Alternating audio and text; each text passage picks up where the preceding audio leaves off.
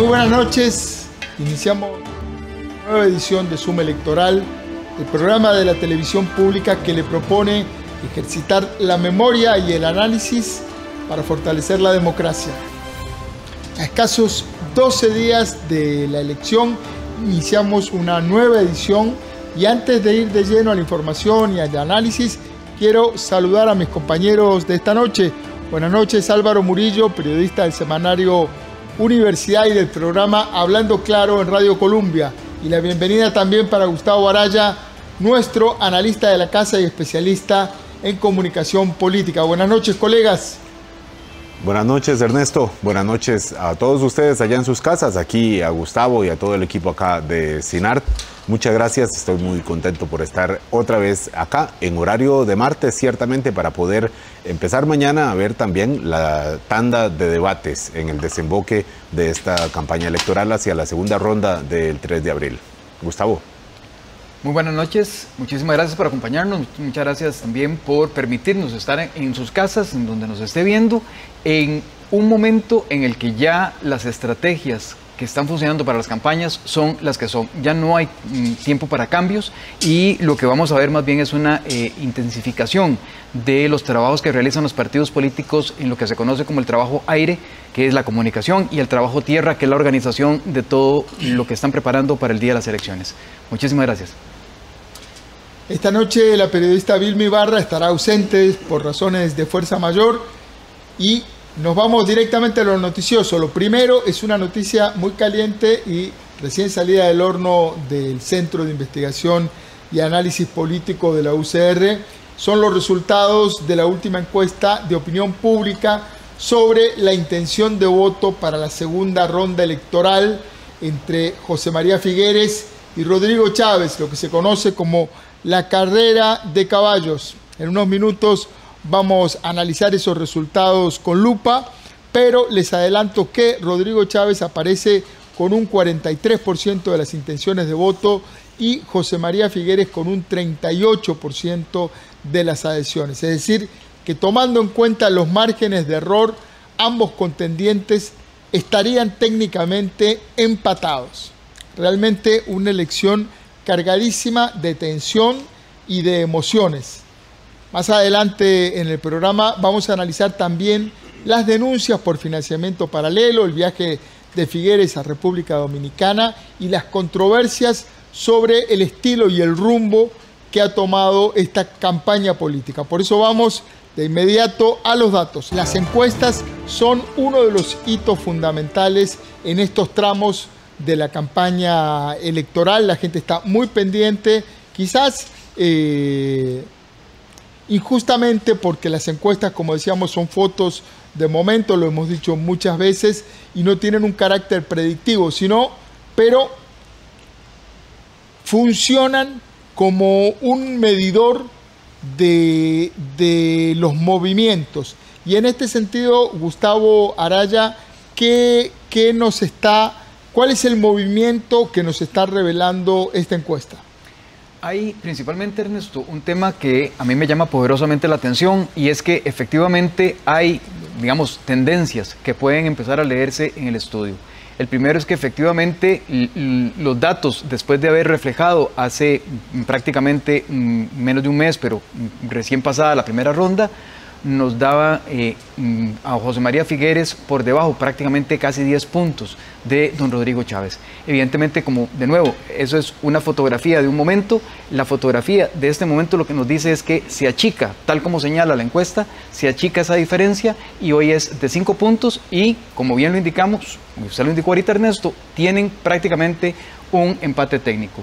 Si vemos los resultados con respecto a febrero de este año, lo que nos damos cuenta es que prácticamente, digamos, hay una relativa baja de 6 puntos porcentuales de, el, de don Rodrigo Chávez de 46.5 en febrero a 43.3. Eh, eso significa que hay una tendencia, digamos por decirlo así, decreciente o por lo menos a estabilizarse con un tope.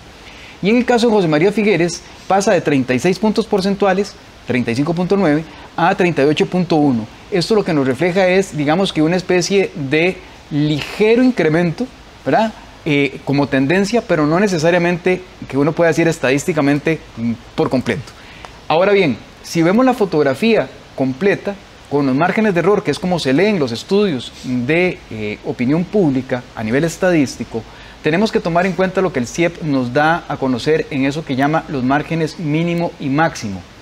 Si don Rodrigo Chávez tiene hoy un 43.3%, podría estar en un escenario de 39.5 como mínimo, mientras que, y aquí hay que ponerlo, lo que se le resta a uno se le suma al otro, ¿verdad? No, porque los, resultados tienen que sumar 100% en la suma, en la combinación de los escenarios. Entonces, un escenario en que Rodrigo Chávez podría estar en un 39.5, prácticamente un 40%, y don José María Figueres prácticamente un 42%. Ese es un escenario. El otro escenario podría ser que Rodrigo Chávez esté en un 47%, y efectivamente también don José María Figueres en un 34%. Ambos escenarios son correctos como el escenario del 43% y el 38%. Son tres escenarios que tendría eh, hoy de cara eh, la población con respecto a sus intenciones de voto, que lo que nos estarían reflejando es que, como bien lo señala el CIEP, técnicamente estamos ante un empate.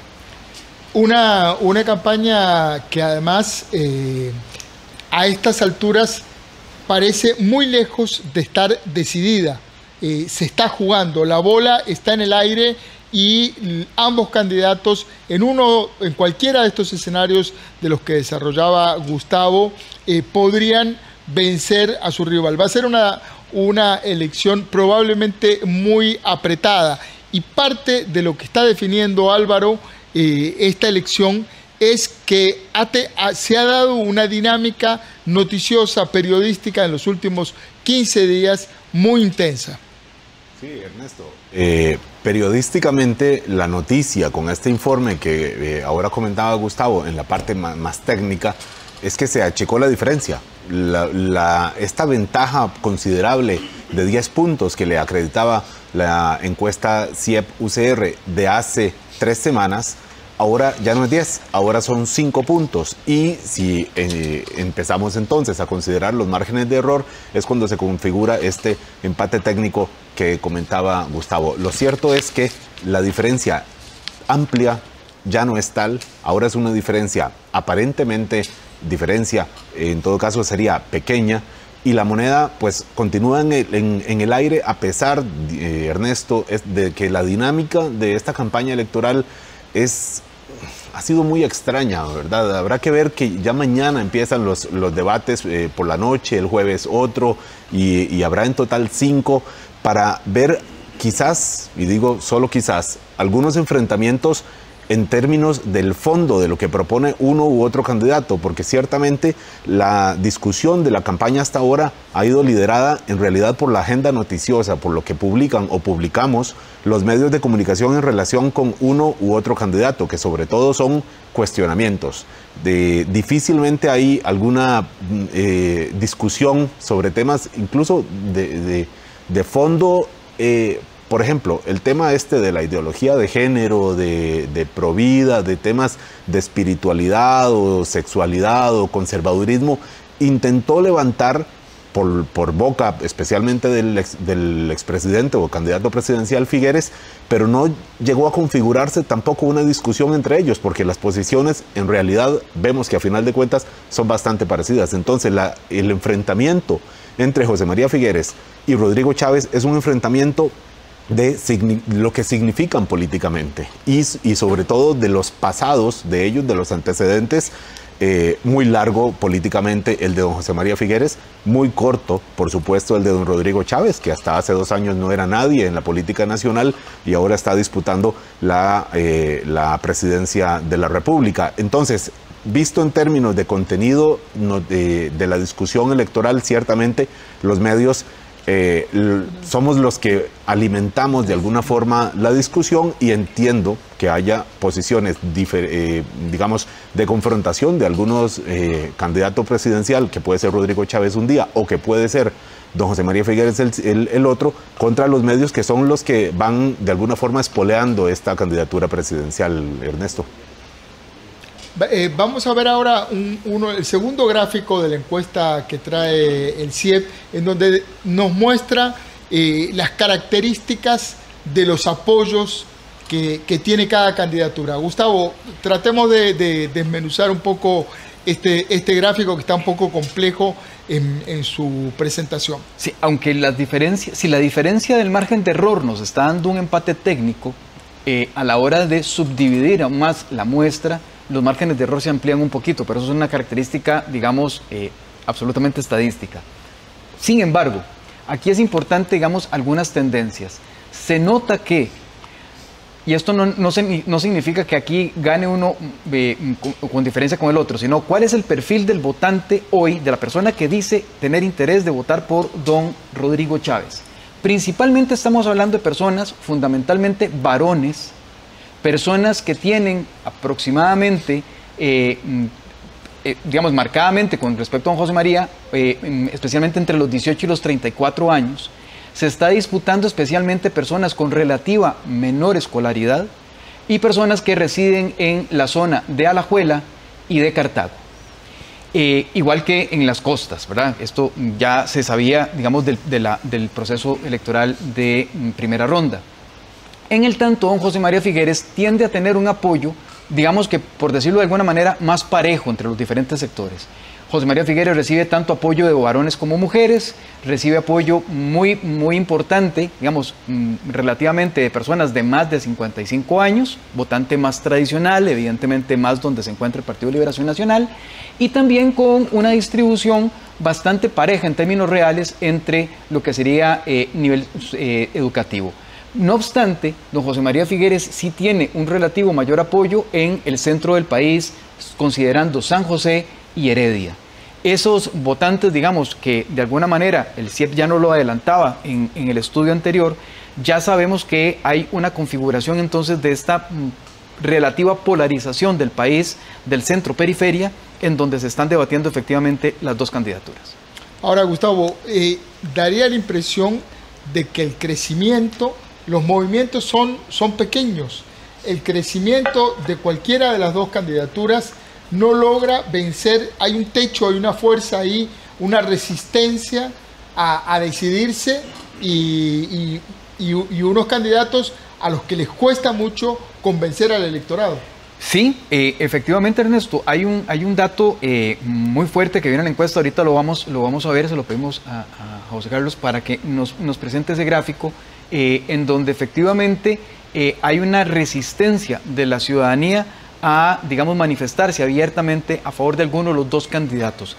Aquí en Costa Rica va a jugar un papel importantísimo, y usted lo había mencionado ya en, un programa anterior, Ernesto, eh, y lo hemos visto acá en, el set, eh, el tema del abstencionismo, por un lado, que hace que conforme baje la proporción de personas que vayan a participar en el proceso electoral, hace que los movimientos entre uno y otro se noten efectivamente más grandes de lo que efectivamente son porque la masa electoral es más pequeña. Estamos hablando de que normalmente, normalmente, de acuerdo con la encuesta del CIEP, y ahorita lo vemos en detalle, hay una posibilidad, ahorita al día de hoy, hay una posibilidad muy grande de que efectivamente el abstencionismo crezca. Ahora bien, vean qué interesante, un 54% de las personas que dicen que se abstienen de votar es porque no les gusta ninguna de las dos candidaturas, 54% entre las, personas abstencionistas. Un desinterés, y es efectivamente lo que comentaba ahora Álvaro, es la agenda noticiosa, no necesariamente dada por elementos positivos, sino más bien por señalamientos o denuncias por parte, de, no, no de los medios de comunicación, pero manifestada a través de los medios de comunicación, se nota en ese desinterés y esa desilusión o desánimo que tiene la población, en segundo lugar, la población abstencionista. El eh, empadronamiento, el traslado hacia otro lugar de votación, las ausencias de las candidaturas de, su de preferencia, etcétera, etcétera, ya son porcentajes mucho menores. Esto lo que nos dice es que hay una, una percepción negativa fundamentalmente hacia las dos candidaturas. Gustavo, pero si uno suma ahí el 54% de las personas que dicen que no les gustan los candidatos más esos que dicen que ya no está el candidato preferido, más los que dicen que el sistema político no les, no les estimula a votar o no creen ya en, la, en, el, sistema electoral de alguna manera, en realidad son razones políticas de fondo muy fuertes las que están este, alejando a la población de las urnas o las que probablemente lo vayan a alejar este domingo también, como ya se vio que eh, ocurrió el domingo 6 eh, de febrero. En realidad solo hay un, un, rubro que es, mm, digamos, logístico, operativo, cuando la población habla de distancia entre su casa y el centro de votación o la imposibilidad de haber hecho un traslado de domicilio electoral a tiempo, o temas de cédula o, bueno, o algunos que tienen que trabajar una mínima parte, dice que por un asunto de religión no vota, pero en realidad el grueso, el grueso de la población eh, abstencionista está marcada por un señalamiento directo a la oferta electoral, a la oferta política que tiene enfrente. Eso es fundamental, Álvaro, porque lo veíamos durante toda la primera ronda, ¿verdad? 66% de las personas nos decían, con las encuestas del CIEP, en primera ronda, que no se sentían representadas por ninguna de las 25 opciones que tuvo para la primera ronda. Y un 44% de la población, la mayor proporción de otras que, se vieron cuando se les preguntaba si les gustaba esa oferta electoral más masiva o, preferirían menos partidos políticos, el 44% de la población señaló, la mayor proporción señaló, que no le gustaba tener tantos partidos políticos. O sea, en primera ronda y en segunda ronda estamos viendo elementos suficientes de carácter político de la población que nos está diciendo lo que hay no me gusta. No, y demos un dato más que viene con la encuesta que publicamos eh, ahora hace un par de horas en el semanario Universidad y que el, cuyo informe completo publicará CIEP eh, dentro de unas horas también hoy, hoy martes. El 73% de la población o sea, al 73% de la población no le gusta ninguno de los dos y cree que, que los dos son malas opciones. Ese gráfico lo tenemos. Ah, me estoy adelantando aquí, no, No, no, importa, pero, pero me parece excelente. Digo que esta cifra coincide con el total del padrón nacional que no votó ni por, eh, ni por eh, Rodrigo Chávez ni por, José, María Figueres. Al final fueron uno de cada cuatro los que votaron o por Figueres o por Chávez, y los otros tres de cada cuatro votaron por alguno de los otros 23 candidatos o nulo o se abstuvieron de votar, y entonces coincide como un guante, 73% dice no, ninguno de estos dos, y además mm, también más de la mitad dice además, cualquiera de los dos serán malos presidentes. O sea, las posibilidades de que quede uno u otro, por supuesto que son todas, alguno tendrá que ganar, pero lo que está claro es que arrancará con un terreno complicadísimo a juzgar por estos datos. Veamos este nuevo gráfico, Gustavo. No, ese es el que estabas precisamente presentando ahorita los resultados, Álvaro. Es 73% de la población dice tener opiniones negativas para ambas candidaturas. 73% de las personas que tendrían posibilidad de votar, ¿verdad? que están en posibilidad de votar el próximo 3 de abril. Un 13%, que es lo que señalabas, se dice indiferente. Le da lo mismo que quede cualquiera de los dos, porque no necesariamente confía en ninguno de los dos, no les gusta ninguno de los dos candidatos. Solo un 14% dijo que efectivamente ambas candidaturas están bien. Solo un 14%. Eso significa que el próximo gobierno, no importa si es Rodrigo Chávez, no importa si es José María Figueres, es algo que hemos venido diciendo, tendría una asamblea legislativa en contra y tendría mayoritariamente a la población, al igual que le pasó a Carlos Alvarado, que no querían que alguno de los dos llegara a la presidencia de la República y por lo tanto, no importa lo que hagan, van a ser mal evaluados. Bueno, ya se aquí, hay, aquí, hay, un tema de, fondo y es el tema de la renovación, de la dinámica, de la conexión, de la conectividad, ahora que, todo el mundo habla de conectividad, de la conectividad entre los partidos políticos, los liderazgos políticos y la gente. Así es. Eh, eh, la gente no logra confiar en, los partidos políticos, no logra confiar en los candidatos por temas de pasado o, alguno, o en algunos casos por temas de presente, porque yo creo que en, esta, en, esta, en este dúo de candidatos que hay ahora, don Rodrigo Chávez tiene un pasado ajeno a la política que le pesa, que le pesa, pero, tiene, pero prácticamente no tiene pasado político en Costa Rica y su partido tampoco, y el entorno que, lo rodea son personas que no han tenido trayectoria, trazabilidad política. Así es. Y si a eso le sumamos que lejos de hacer una campaña, y no, me refiero solamente al señor Chávez, también a José María Figueres, lejos de hacer una campaña en la que efectivamente, como señala Bárbaro, tengamos eh, diferenciación por los elementos de carácter positivo, lo que hemos tenido es precisamente señalamientos de carácter negativo y todos vienen desde fuera. O sea, esto es una campaña que no va a quedar, quien quede presidente no va a quedar por diseño de la campaña electoral. Ningún estratega de ningún lado va a decir ganó o se ganó porque diseñamos una muy buena campaña electoral. No, la campaña electoral se está definiendo desde fuera y lo que está causando es un amplísimo desánimo. Tal vez ahí sea importante, eh, José Carlos, el ver el gráfico de abstencionismo, en donde efectivamente ya el CIEP nos anuncia de alguna manera que al día de hoy, por lo menos, al día de hoy hay una amplia cantidad de personas, y no voy a hacer spoiler, ahí, está, bueno, estos son los que les cuesta, tienen una decisión de votar eh, complicada, pero eh, ya nos está diciendo que efectivamente vamos a tener una votación eh, de por lo menos un 50% de la población, casi un 50% de la población que dice mejor no participa. Ahora, la, gran pregunta, la gran pregunta en esto, Gustavo, y expliquemos las razones en todo caso, es a quién le beneficia ese, ese abstencionismo. Es decir, la, gente dice, mucha gente he escuchado en estos días decir, no voy a ir a votar. No, ninguno de los dos me convence, no voy a ir a votar. Y escucho argumentos de gente que dice, ah, pero si no vas a votar, eso le favorece a la candidatura de Chávez. Ah, si no vas a votar, eso le favorece a la candidatura de José María Figueres. ¿Cómo funciona y cómo analizás vos a quién le favorece el abstencionismo? El abstencionismo en términos reales no le favorece a nadie. No le favorece a la democracia, no le favorece a la gobernabilidad del país, no le favorece, independientemente de quién sea presidente de la República, no le va a favorecer para nada, porque esto lo que quiere decir es que ante esta invitación a formar parte de la toma de decisiones, la mayoría de la población lo que le dijo, quede quien quede, es, no me gusta ni usted ni su adversario, y simplemente se retiran de la política. Eso es importante tenerlo claro inicialmente.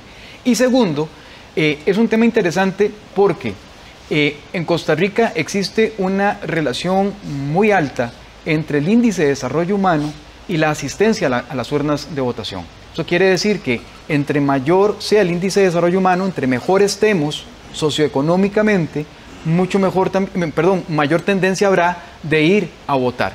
Y quienes se sientan más mal, quienes estén pasándola realmente mal, tienen, tienen una tendencia superior a no participar de la política. ¿Por qué? Porque dicen que no importa quién quede, ellas y ellos van a seguir igual de mal.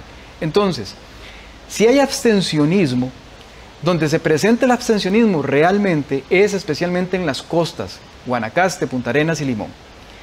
Especialmente, no únicamente. Y eso quiere decir que las personas que van a votar o que tendrían una, una, tendencia mayor a votar son las que, de acuerdo con lo que nos ha señalado el CIEP, se encuentran especialmente en provincias bastante más desarrolladas, Heredia, San José, Alajuela y Cartago.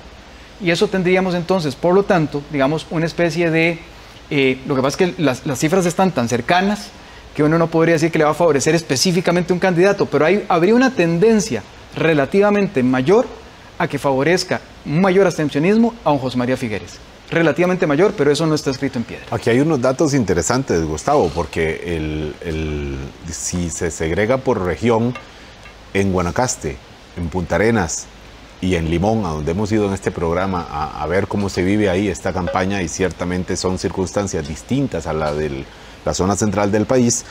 Eh, eh, Rodrigo Chávez está obteniendo ahí el 50% de, la votación en, en estas provincias frente a un promedio de 33% más o menos de José María Figueres en estas provincias. O sea, ahí está ganando, a pesar de que hay están ocurriendo dos cosas en esas provincias. En general aportan menos votos, aportan menos población, hay menos habitantes y esta elección se gana sobre una gran bolsa de votos. Aquí no es circunscripciones pequeñas, no, no, la gran bolsa de votos que se llama país y las tres provincias costeras aportan menos población que el centro del país, por supuesto. Y además de que tiene menos población, votan en menor cantidad. Y esto es, eh, puede ser, eh, puede jugar en contra eventualmente eh, si no lo trabaja bien en el terreno Rodrigo Chávez. Pero hay otro elemento, Gustavo, que me gustaría que pudieras comentar, y, Ernesto también, y es que también Rodrigo Chávez está obteniendo una ventaja en la población juvenil, los menores de 35 años de Costa Rica, ahí tiene una ventaja. Eh, ciertamente eh, Chávez hay un, peso mayor de esta población, dentro, si hay que perfilar, digamos, los simpatizantes de Chávez, en relación con los de Figueres, que son sobre todo mayores de 55 años, que ahí hay un peso mayor hacia el liberacionismo de, personas mayores de 55. ¿Quiénes votan más? Los mayores de 55. ¿Quiénes son más abstencionistas? Los jóvenes. Entonces hay otra población en donde Rodrigo Chávez está obteniendo una ventaja considerable, pero al mismo tiempo es una población que vota poco. Zonas costeras, juvenil, por ejemplo, Gustavo. Absolutamente de acuerdo, Álvaro. Y eso ya se sabe con los estudios, incluso con base en eh, datos que ha presentado el Tribunal Supremo de Elecciones, en los anuarios que, va dando sobre los, datos de, eh, de las estadísticas electorales, se nota que las personas de mayor edad tienden a tener un relativo menor abstencionismo, como bien lo decías. Por ejemplo, una persona que mm, votó por primera vez en 1982, eh, normalmente tiene un abstencionismo cercano al 30%. Una persona que nació en el 2000 o en el 2002, que ya hoy votaría, eh, esas personas jóvenes tienen un abstencionismo de prácticamente el 40%. Y eso significa efectivamente que a menor edad, menor probabilidad de voto, a mayor edad, mayor probabilidad de voto. Y esto evidentemente, de nuevo, configura un escenario que por los porcentajes, como están tan cerca, eh, nos, somete a una consideración de, eh, si bien es cierto, podría favorecer eventualmente a don José María Figueres, no necesariamente esto quiere decir que se pueda decir de manera categórica al día de hoy, 22 de marzo. Ahora, uno, uno se pregunta en la lógica práctica de la gente, ¿por qué se da ese fenómeno? De, que las personas de mayor edad tienen una mayor adhesión al, sistema democrático, tienen, se ven compelidas con, con, mayor firmeza a ir a votar y los menores eh, no. ¿Qué le ha dado el Estado a la gente joven? ¿Y qué le ha dado el Estado a la gente de mayor edad? Gente de mayor edad que tiene acceso a una pensión, gente de mayor edad que vivió una etapa del estado de bienestar mucho más desarrollada, que tuvo acceso a salud en mejores condiciones, que tuvo acceso a planes de vivienda eh, que funcionaban, que funcionaron en algún momento, eh, a una red de contención que realmente lo logró atajar en épocas malas. Y estamos viendo unos, unos jóvenes, unos muchachos que desconfían que algún día lleguen a gozar de algún tipo de pensión, eh, que no ven opciones eh, para comprarse una vivienda, eh, que ven con mucha desconfianza el futuro profesional de acuerdo a la carrera que elijan. Entonces, hay una relación entre la experiencia vivida por ese sector de la población y su adhesión al sistema democrático. Y además viene el clivaje del 48, que estuvo mucho más cercano y un voto mucho más emotivo y más un, voto que se, hacía más se hace más por pasión, por convicción de pasión. El otro es mucho más racional o, relativamente más racional. Y además, como bien lo señalas, eh, Ernesto, la población joven lo que ha tenido de experiencia con respecto al papel del Estado es más bien el deterioro de la institucionalidad, el deterioro del trabajo que ha venido haciendo el Estado en salud, en educación, en la prestación de servicios varios. Entonces, evidentemente, esto les aleja. No, no entienden o no, no ven la ventaja relativa de continuar manteniendo, digamos, esta democracia, que eso es un tema ya quedaría para otro programa, pero no ven la, necesidad de, seguir asistiendo a las urnas para mantener esta democracia, porque efectivamente del Estado, como bien lo indicas, no necesariamente está recibiendo las mejores condiciones. Eh, hay otro elemento que tiene que ver con, distintos segmentos de la población, Ernesto y Gustavo, y es que las mujeres, siguen dominando entre la población indecisa. Y siendo esta una campaña electoral en donde el tema de la mujer o el tema del machismo o el del acoso sexual, en el caso de la, de la denuncia que enfrentó en el Banco Mundial don Rodrigo Chávez, por la cual incluso recibió sanciones, eh, pues no deja de ser eh, relevante, a pesar de que hay, por supuesto, un sector grande de, la población femenina que está apoyando a Rodrigo Chávez, independientemente de estos cuestionamientos y estos antecedentes, pero la población indecisa, que es 16.5 de las personas que dicen, se dicen dispuestas a ir a votar, está dominada por el tema de las mujeres mujeres que además votan más que los hombres, tienen una mayor propensión al voto y, ahí probablemente tendrán que esforzarse muchísimo en esta recta final de la campaña electoral. Sin duda, aquí nada más para aportar un, tema que me parece importantísimo, Álvaro, ahora que lo mencionas y, conversarlo rápidamente. Eh, acordémonos de que José María Figueres venía con una relativa ventaja, o por lo menos muy parejo, en, los procesos anteriores con respecto a don Rodrigo Chávez en mujeres. Las decisiones de mm, una, mm, digamos, una, una, posición más conservadora de parte de don José María Figueres, incluso algunos señalamientos que obligaron a su, a su candidata a vicepresidenta, Laura eh, Arguedas, a salir a medios y a salir a dar una explicación por las posiciones de don José María, mucho más conservadoras y religiosas, hizo que no necesariamente es que don Rodrigo Chávez haya obtenido mayor cantidad de votos de las mujeres, sino que don José María Figueres perdió votantes especialmente femeninas y especialmente de las más jóvenes. Ahí es donde estamos viendo la decisión de haber abandonado, por decirlo de alguna manera, a los sectores progresistas que otrora le tenían, digamos, de alguna manera una relativa, digamos, igualdad o por lo menos ventaja en estos sectores jóvenes y de mujeres.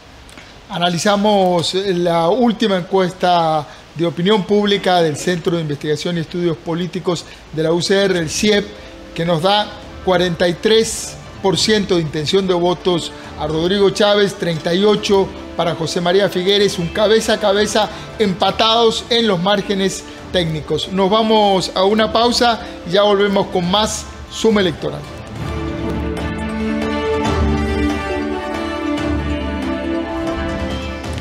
Estamos de regreso en este suma electoral a las 8 y 38 de la noche.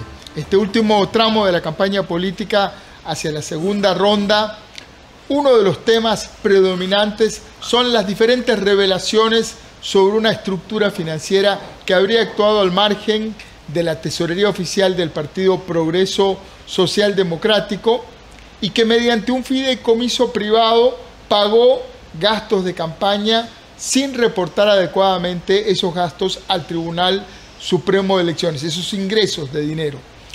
Gustavo, en este tema la posición pública del candidato Rodrigo Chávez se ha ido modificando desde una negativa inicial a, querer decir quiénes eran los empresarios que le habían aportado dinero a su campaña, a luego, ahora en estos últimos días, un agradecimiento a la existencia del Tribunal Supremo de Elecciones.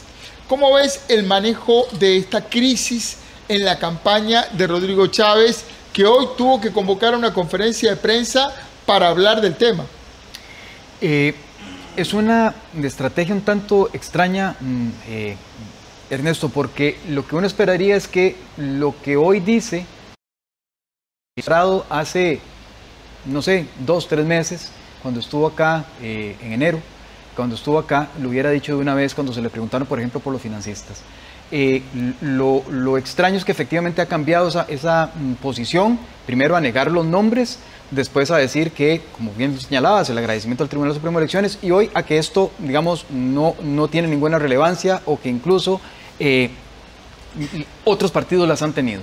Eh, este cambio de posiciones lo que deja es una nebulosa en términos reales, extraña mucho de una mm, estrategia de comunicación eh, que no haya optado por la transparencia de una vez y por todas y haber tenido entonces este tema ya superado en enero y no estar en marzo, a prácticamente 12 días del proceso electoral, teniendo, digamos, algo que se le convirtió en un lastre, eh, mientras que efectivamente tenía la conferencia de prensa pensada para, por lo menos, otra situación que es con lo que vamos a ver que tiene que ver con el tema de un video.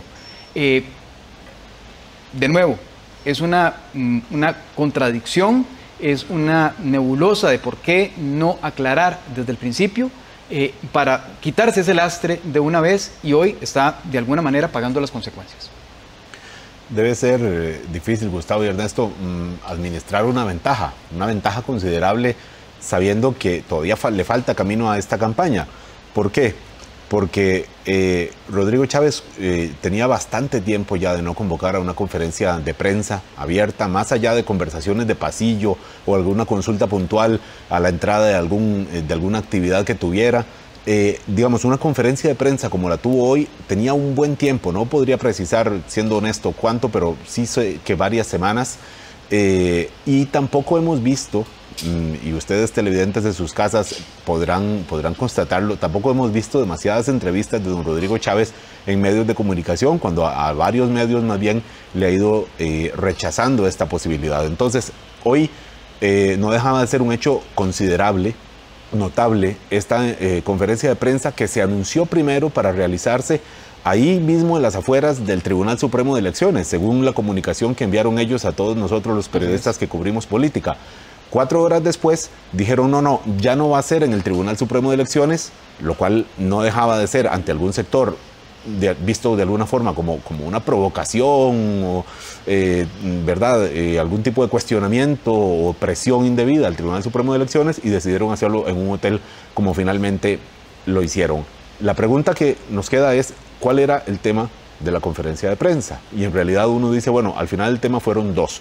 Este de insistir en que el fideicomiso fue bien utilizado, que no hay eh, irregularidades, a pesar de las investigaciones que ya tiene abiertas el Ministerio Público y el Tribunal Supremo de Elecciones. Eh, y el otro tema es el de dos eh, videos, uno diría spot publicitarios, si tuviera cómo ponerle el sello de alguno de los dos partidos, pero han circulado en las redes sociales con un trasfondo muy controversial, muy polémico, eh, alguno de ellos relacionado este, con, con, un tema de, de, suicidio y el otro con, con abuso infantil de alguna manera, que son temas, pues, por supuesto, sombríos, súper sensibles como para ser usados de manera eh, instrumentalizada en una campaña electoral. La pregunta es quién hizo estos videos, aparentemente en contra de Rodrigo Chávez. La pregunta es quién los hizo. La campaña de José María Figueres dice, nosotros no lo hicimos, eso no es parte de nuestra campaña oficial. Y Rodrigo Chávez en esta conferencia de prensa eh, lo atribuye a su adversario como una señal de política eh, sucia, según lo que comentaba en esta conferencia de prensa. Vamos. Sí, que vemos más para, para dar pie al, segundo tema que estábamos planeando y habíamos propuesto desde el inicio. Eh, minimizar un tema en política, eh, mm, digamos aquí no hay enemigo pequeño. Entonces, minimizar el tema, por ejemplo, el financiamiento, le está pasando la factura. Eh, la conferencia de prensa, de nuevo, no debe haber sido hoy, sino que esa conferencia de prensa debió haber sido muchísimo antes, ¿verdad? Para poder solventarlo en su momento. Y precisamente, precisamente, también un, tema mm, polémico, efectivamente, que dejó muchas dudas y que efectivamente también pudo haberle perjudicado al candidato José María Figueres, es el tema de su viaje a República Dominicana. Pero si ustedes lo notan, llegando el, el candidato al país, prácticamente uno o dos días después, realiza la conferencia de prensa. O sea, saben que es un lastre que efectivamente eh, en política no gana el que va de primero, sino que, mm, mm, digamos, el que comete menos errores. Y ahí, de alguna manera, trataron de, saldarlo. Esa es la diferencia, digamos, que se puede observar entre uno de los equipos y el otro respecto al tratamiento de estas crisis. Aunque Gustavo no dejaba de ser tardía esa conferencia de prensa eh, también, porque bueno, la desaparición de un, de un candidato presidencial en una campaña hacia la segunda ronda, de repente se va del país. ¿A dónde? A Dominicana. ¿Qué anda haciendo? ¿En un vuelo cuál? ¿Privado? ¿Pagando cuánto? ¿Con quién habló?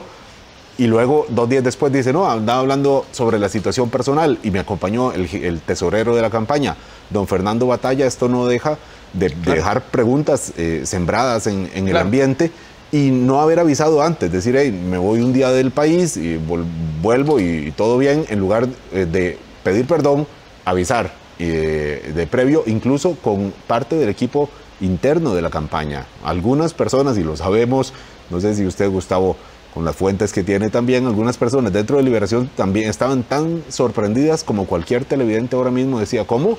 Que en serio el, expresidente Figueres se fue del país en plena campaña y luego cómo vamos a explicar esto. Bueno, las explicaciones las dio y habrá que ver ante quiénes resultan satisfactorias.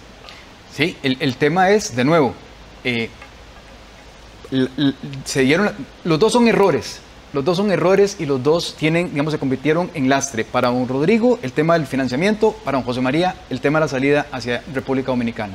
La diferencia está en que el primero le tomó mucho más tiempo hacer esta conferencia de prensa, como bien lo señalabas Álvaro, mientras que don José María Figueres, digamos, tarde, pero la, realiza, digamos, relativamente más cerca. Hay que ver cuál es el daño que efectivamente en ambos casos le ocasiona a las campañas de estos candidatos. Justamente, hay daño, hay daño. Justamente un tema que viene muy demorado es el tema de Eric eh, Quesada, eh, el, principal financista de, Rodrigo, de la campaña de Rodrigo Chávez, eh, que compró 100 millones en bonos y al que el Tribunal Supremo de Elecciones quería notificarlo para pedirle que explique de dónde salió el dinero, de cuál es el origen de ese dinero, la trazabilidad, este, y tardó muchas semanas en, encontrarlo. Recién ahora lo han podido notificar.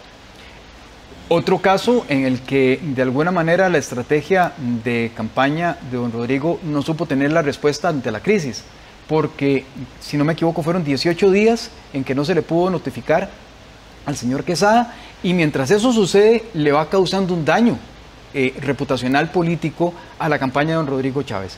Esto es, eh, digamos, que el Tribunal Supremo de Elecciones haya tenido que ir a notificarlo y no haber dado el paso adelante efectivamente para aclarar lo más pronto posible y salir de este lastre lo más pronto posible es lo que efectivamente uno, digamos, se cuestiona en términos de cuál era la lógica detrás Aparece don, Calixto Chávez después diciendo que no, yo soy el representante de todo lo que tiene que ver con los temas de carácter eh, financiero, pero no logra saldar efectivamente la ausencia del señor Quesada. Gustavo, recordemos para, los, para los televidentes menores de 40 años quién es don Calixto Chávez, eh, que, era un hombre conocidísimo en Costa Rica, todavía lo es, para, para, una generación, pero es el, el inventor, el, el, de alguna manera el, rostro de la cadena de pollos Pipasa, que en un momento dado fue muy popular, luego incursionó en temas eh, aeronáuticos, se montó una compañía aérea y eh, finalmente desencadenó en una crisis financiera, un hombre ligado a las finanzas. Un hombre ligado a las finanzas, eh, vendió eh, Pipasa, ¿verdad? Hace ya bastante tiempo, se sale de ese negocio, igual que sale el negocio de la aerolínea. Eh, don Caristo Chávez fue ministro durante la administración Monje Álvarez, era una persona cercana al Partido de Liberación Nacional, abandona el Partido de Liberación Nacional hará hace unos 20, 25 años, si la memoria no me falla, y también se le vincula a el cierre del Banco Anglo, eh, siendo uno de las personas que también tuvo, digamos, eh, alguna situación que resolver en términos de las deudas que mantenía con esta entidad eh, efectivamente a su cierre y que se la adjudica de alguna forma, hay quienes le adjudican de alguna manera a él y otras personas la quiebra de esta institución financiera. Gustavo Ernesto, tengo aquí justamente respuestas que me dio don Calixto Chávez. Él es director general de la campaña de don Rodrigo Chávez ha estado un poco a la sombra, no ha sido visible, pero bueno, ya se conoce, él tiene el cargo de director general, esta, eh, este, este, nombre conocido como mencionaban, ustedes sobre todo por generaciones mayores. Y él, lo que dice es la deuda con el Banco Anglo era de aproximadamente 5 millones de dólares con garantía real. Esa fue liquidada vía el Banco Nacional ya hace mucho tiempo de eso, a finales de los 90. Recordemos que el cierre del Banco Anglo se decidió durante el gobierno de José María Figueres. Calixto Chávez había sido ministro en el gobierno de Luis Alberto Monge, pero siempre fue un empresario pues poderoso, incluso simbolizó la, clase eh, empresarial fuerte de este país. Por un tiempo, eh, eh, de alguna forma, era una especie de nombre, leyenda del empresariado fuerte. No decía ni que fueras Calixto Chávez, ¿verdad? Para, hablar de, riqueza. Y ahora aparece en este, en este partido y además es conocido de este señor que ustedes ven en la pantalla, don Eric Quesada, porque le pregunté directamente y él dice, hay una relación habitual. No es alguien que apareciera de la noche a la mañana, somos viejos conocidos. Posiblemente en alguna conversación se dio el tema de invertir en los bonos A. O sea, en una conversación casual, invierta 100 millones de colones aquí en este, en este partido. Y, y a pesar de la relación cercana que me reconoce don Calixto Chávez, que tiene con don Eric Quesada, pues durante varias semanas eh, había sido imposible localizarlo, por lo menos lo que así reportaba el Tribunal Supremo de Elecciones. Y la pregunta entonces es, en términos de, política y de persecución, de apoyo electoral, que es por supuesto el objetivo de ambos partidos en este momento, cada día que pasa, cuando se decía no aparece el, el principal financista, no hay cómo notificarlo, dice el tribunal, Gustavo, uno supone que a pesar de que parece que Rodrigo Chávez no se le han pegado muchas, muchas culpas de muchos eh, cuestionamientos que se le hacen, no deja de estar tentando de alguna forma que estos cuestionamientos efectivamente le pasen factura en términos de, intención de voto, Gustavo. Yo diría que sí, Álvaro, porque, eh, de nuevo, hay una máxima en política que es que las, las, crisis se atienden mm, de manera inmediata, ¿verdad? Las crisis no, esperan, es como un incendio. Un incendio no espera a que consuma completamente una propiedad, una casa y demás, se atienden de inmediato. En este caso, las, las crisis no han sido eh, atendidas de inmediato y yo diría que tampoco de manera apropiada. Eh, ya lo hemos visto. Eh, si don Calixto era el que tomaba las decisiones y sí conocía a don Eric Quesada, ¿por qué no lo dijo de principio y se esperaron a exponer al candidato ante los medios a la hora de preguntarle quién era este personaje? Eh, de nuevo, yo creo que esto es una máxima popular que dice que tanto va el cántaro al agua hasta que éste se quiebra y empieza, pareciera, de acuerdo con la encuesta del CIEP, empieza esto y probablemente algunos otros fenómenos, porque política es multivariables, mm, no se puede decir que sea solo esto o solo aquello, sino que hay múltiples variables que parecieran eh, reflejar que efectivamente ya hay un desgaste de la figura de don Rodrigo Chávez y que efectivamente mm, alcanzó su techo, pareciera, y que eh, podría incluso estar en el empate técnico que hemos hablado de acuerdo con la encuesta del CIEP. Aunque hay que decir, Ernesto, perdón, esta encuesta no necesariamente atribuye esta mm, pequeña caída de don Rodrigo Chávez de, dos puntos y tanto al tema de los cuestionamientos. No hay forma de atribuirlo. Lo que estamos diciendo es que esto está en el escenario en los momentos en donde se estaba entrevistando, en estas 1015 entrevistas que se hicieron para este estudio, y dentro de las posibilidades eh, de explicación que pueda tener esta pequeña caída pueden estar los cuestionamientos, ciertamente. Esta es la foto, esta es la foto, esta es la Polaroid del momento. Eh, antes, fuera de cámara, como siempre hablamos lo más interesante fuera de cámara, y hablábamos del timing. Eh, el timing, esta, este, las campañas políticas tienen un tiempo, están corriendo en un momento político determinado y a lo mejor si la campaña dura una semana más o una semana menos, eso le favorece a alguien, a uno o a otro. Hay candidatos que pueden estar pidiendo al árbitro que ponga el menor tiempo de reposición posible, que, que están deseando que la elección fuera mañana. ¿Cómo la ves, Gustavo? Y hay otros que deben estar pidiendo que se dé las a priori. Eh, efectivamente, yo creo, Ernesto, que esto de los timing es importantísimo. Eh, de nuevo, la atención de las crisis, los temas que se ponen sobre la agenda, máxime cuando no ha habido por parte de ninguna de las dos candidaturas, de ni parte ninguna de las dos estrategias, no ha habido un control específico sobre el desempeño o el desarrollo que se haya tenido sobre la campaña electoral. Máximo sabiendo eso, eh, me parece que es un tema ya de mínimos, ¿verdad? Ya estamos justo en el cierre y el tema de los debates será el que efectivamente termine por el consumo de los debates propios y por lo que suceda en torno a los debates y las discusiones que se hagan eh, en, el país en torno a estos importantes eh, momentos para tomar decisión, eh, serán los que definan, sin duda alguna, este cierre de foto que estamos viendo al día de hoy. Gustavo, los debates y algunas entrevistas para este cierre de la campaña. Lamentablemente, don Rodrigo Chávez no aceptó venir a, la entrevista previa a esta segunda ronda. Aceptó, pero nos canceló. Aceptó, ciertamente, y canceló luego. Y sí está programada, por cierto, para dentro de una semana, justamente martes a las 8, una entrevista con don José María Figueres, que aceptó y él no ha cancelado de momento, esperemos que no lo haga tampoco. Así es, se nos acabó el tiempo, compañeros, muchísimas gracias. El timing que hablábamos antes nos comió a nosotros. Nos vemos el próximo martes, martes a las 8 de la noche. Gracias Álvaro, gracias, gracias. Gustavo Araya. A la orden.